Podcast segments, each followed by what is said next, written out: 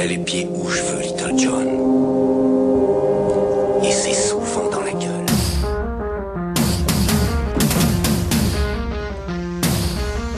J'aurais pu, Adrien, réveil matin, Christophe, réveil en catastrophe, Flo, réveil bateau, auditrice, réveil mon vice. J'aurais pu digresser ce matin sur cette nouvelle tendance des mouvements à gauche. En effet, il semblerait que de ce côté-ci de la politique, on ne divise jamais aussi bien que lorsque l'on prétend vouloir rassembler. Et Stéphane Le Foll, à la tête d'un truc, à défaut d'un qualificatif plus pertinent, qui s'appelle Eh la gauche, c'est quand même de Laurent Barre pour qui s'esquinte à réveiller tes zygomatiques le mercredi matin. Mais tu commences à me connaître, je ne cède que très rarement aux ouvertures faciles, surtout depuis que j'ai arrêté le jambon. Cette semaine s'ouvre le procès du LuxLeak. Tu sais, auditrice, ce scandale inédit qui a révélé à la stupeur du monde entier que les grandes entreprises utilisaient des montages financiers complexes avec la complicité de paradis fiscaux pour cacher au fisc des sommes colossales et payer le moins d'impôts possible. C'était en novembre 2014 et tout le monde s'est dit plus jamais ça avec le succès que l'on connaît. En deux mots, Antoine Deltour, ancien salarié du cabinet luxembourgeois PricewaterhouseCoopers, Raphaël Allais, lui aussi salarié du cabinet à l'époque des faits, et le journaliste Édouard Perrin sont inculpés dans le cadre de cette affaire. Le premier a récupéré des milliers de documents accessibles par de nombreux employés à cause d'une faille de sécurité. Le deuxième en a fourni une dizaine supplémentaire en 2014 et enfin le troisième larron est accusé de complicité de vol puisqu'il a été le contact des deux premiers. Tu suis?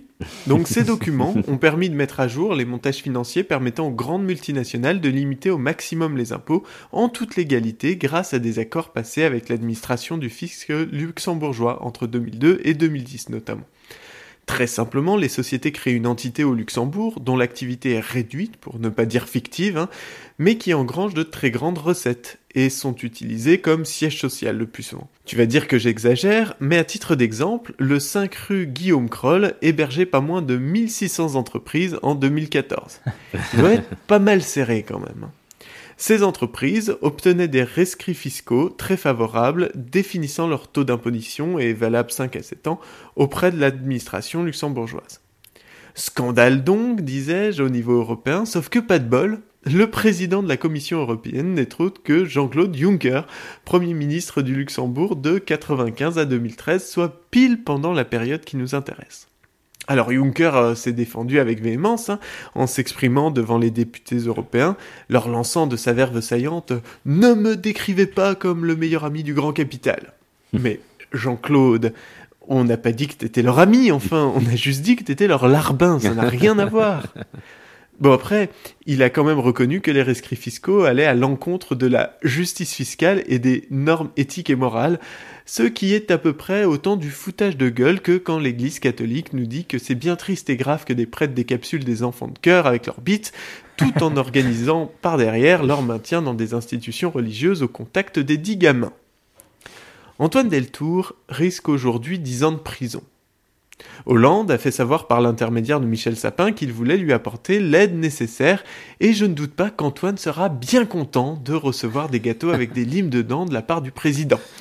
Ceci dit, c'est vrai que ce serait pas mal qu'il se trouve un hobby François parce que d'ici un an, il aura a priori plus grand chose à glander. Ou alors...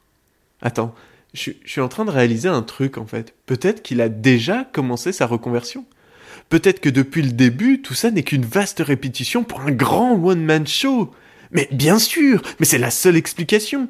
Sinon, comment expliquer que depuis 4 ans, je me réveille chaque jour avec l'impression que François Damiens va révéler que c'est lui, Hollande, et que tout ça n'était qu'une caméra cachée? Comment expliquer le discours du Bourget et mon ennemi, c'est la finance quand le PS vote la directive européenne sur le secret des affaires qui ne protège en rien les lanceurs d'alerte et bloqué en décembre dernier une loi sur la transparence financière au Parlement français? Comment expliquer que lorsqu'un ministre des Finances proclame devant une assemblée d'investisseurs à New York que le Luxembourg n'est pas un paradis fiscal, tout le monde se marre? Comment expliquer qu'après avoir recalé la demande d'asile d'Edward Snowden, Hollande déclame solennellement que c'est le rôle de la France d'aider les lanceurs d'alerte? D'ailleurs, on notera que cette mode de l'humour comme carrière semble faire des émules puisque l'avocate de PwC, et non, je ne ferai pas de blague sur un cabinet qui s'appelle PwC, ça serait de l'humour à chier. L'avocate a donc déclaré lors de l'audience qu'il existait une procédure interne pour les lanceurs d'alerte, ce qui est assez tordant puisque ça nous rappelle vivement les procédures internes à l'Église catholique pour gérer les plaintes des ouailles victimes des prêtres pédophiles susmentionnés. Qui, en effet, de mieux placé pour recevoir vos griefs que celui à qui il s'adresse hein, Je veux dire, à part euh, n'importe qui d'autre. Le procès qui se déroule en ce moment nous concerne tous, parce qu'il montre qu'un citoyen européen qui décide de lutter pour plus de justice avec autre chose que des pavés se retrouve à la merci de ceux qui exploitent, sans protection, à jouer leur vie.